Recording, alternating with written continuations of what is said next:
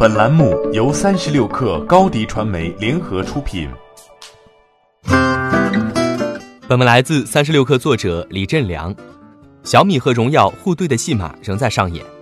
去年十二月十一号，现任小米中国区总裁的卢伟冰在微博上抛出一个问题：二零二零年，友商是否会跟随小米错误的高像素方向呢？友商是否会止步于四千万像素呢？友商会不会发布六千四百万像素呢？一月十二号，荣耀产品线副总裁熊军民在微博上对此表示，当前荣耀不考虑使用一亿像素，单纯堆像素只是初级阶段，五千万上下确实对旗舰机已经足够用了。手机拍照不应该单纯追求高像素，应该是光学、传感器、芯片、算法等全面系统性提升。他还说。荣耀 V 三零现有的拍照能力已经远远高于这个，我们为什么要反而追求落后呢？卢伟冰当晚即作出回应，看来友商下定决心要止步于四千万像素了，希望友商持续好好打磨，把采用两年前技术增色的潜力都发挥出来，能够追上我们未来 Note 系列的拍照水平。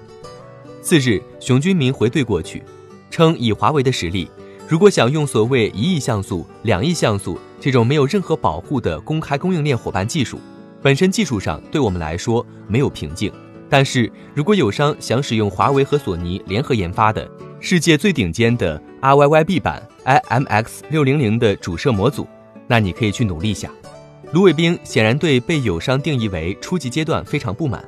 他说：“一点一零八 M 一亿像素 sensor。”是小米参与定制的一颗旗舰感光元件，所以有独占期，不是某友商想用就可以用的。二点一亿像素深色成本远远高于 IMX 六八六，当然 IMX 六八六成本高于 IMX 六零零，因为技术差了两年。卢伟冰并没有就此熄火，继续穷追猛打，建议荣耀学习大哥品牌去 DXO 打个分。他说：“小弟已败。”二零二零只能看大哥发挥了，友商大哥加油！关于一级像素之争，此前三十六氪在文章中曾指出，像素确实不等同于更好的拍照效果。华为、三星、苹果三家拍照水准处于顶级的厂商，都不以像素见长。而在中国市场的白热化竞争中，把更高的像素作为卖点来吸引用户，则是厂商生存的策略。小米和荣耀的口舌之争，只是中国市场白热化竞争的一个表象。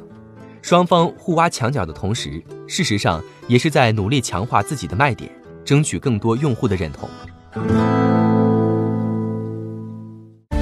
欢迎添加小小客微信，xs 三六 kr，加入克星学院，每周一封独家商业内参，终身学习社群，和大咖聊风口、谈创业，和上万客友交流学习。